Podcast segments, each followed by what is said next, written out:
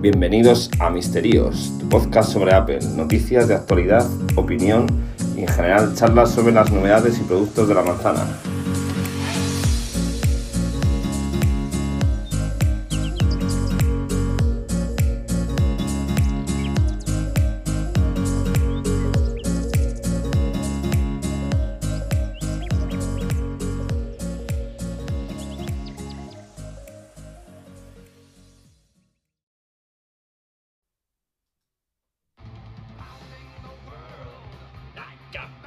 Eddie Ram.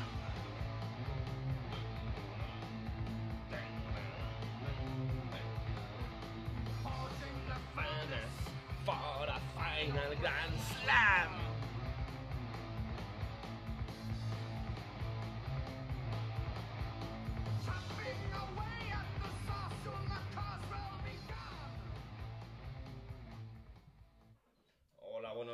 Y bienvenidos a un nuevo episodio de Misterios. Y hoy os quería. Va a ser un episodio cortito en el cual solo os quiero enseñar un pequeño truco que vi esta semana en internet. Y hoy, precisamente, he visto encima una, una funcionalidad nueva para ese mismo truco que creo que va a hacer bastante falta. Y es como averiguar los ciclos de batería de, de un, de un dispositivo de Apple, en este caso, sea un iPhone, un iPad, lo que sea pero eh, en este caso siempre se nos, ha, se nos ha faltado uno, ha faltado uno, mejor dicho, que era el Apple Watch, que era a día de hoy era imposible ver los ciclos de batería, porque no es un dispositivo que nos ofrezca esa información en los ajustes, y tampoco es un dispositivo que lo podamos enchufar a ningún iTunes, ni a ningún PC, ni nada, con lo cual es un dispositivo que a día de hoy no podíamos averiguar la, pues eso, los ciclos de, de carga de la batería.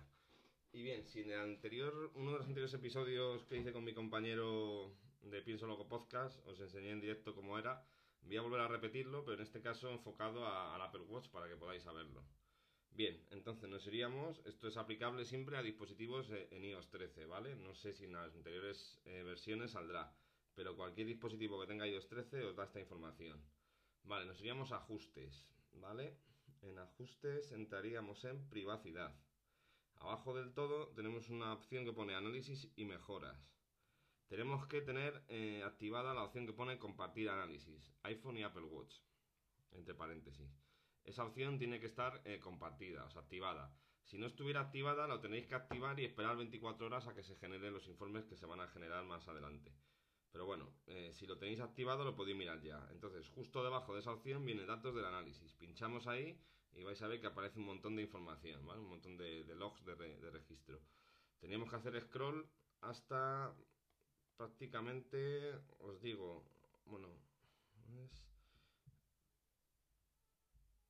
tenemos que buscar un log que se llama log aggregated.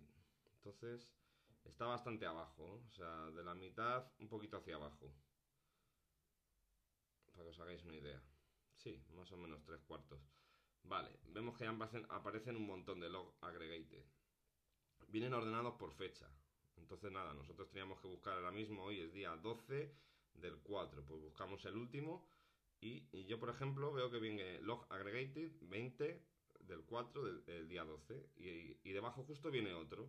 Entonces eh, mi sorpresa ha sido que cuando he visto eso, porque iba a chequear el, los ciclos del iPhone hoy y he abierto sin querer uno y he visto que ar- arriba del todo nos viene la información.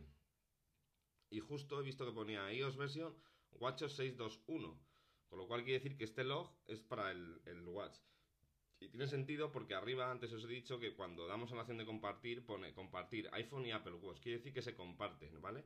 Los logs de Apple Watch, como al final tira del iPhone, se quedan guardados aquí. Entonces digo, bueno, pues voy a probar a ver si haciendo este, este pequeño truquito podemos averiguar lo- los ciclos de, de carga del, del Apple Watch. Y efectivamente, una vez abierto cualquiera de los dos, si queremos ver el del iPhone, pues sería que ponga iOS 13, como en este caso pone iPhone OS 1345, o si queremos ver- abrir el del Apple Watch sería justo de debajo, que sería WatchOS 621.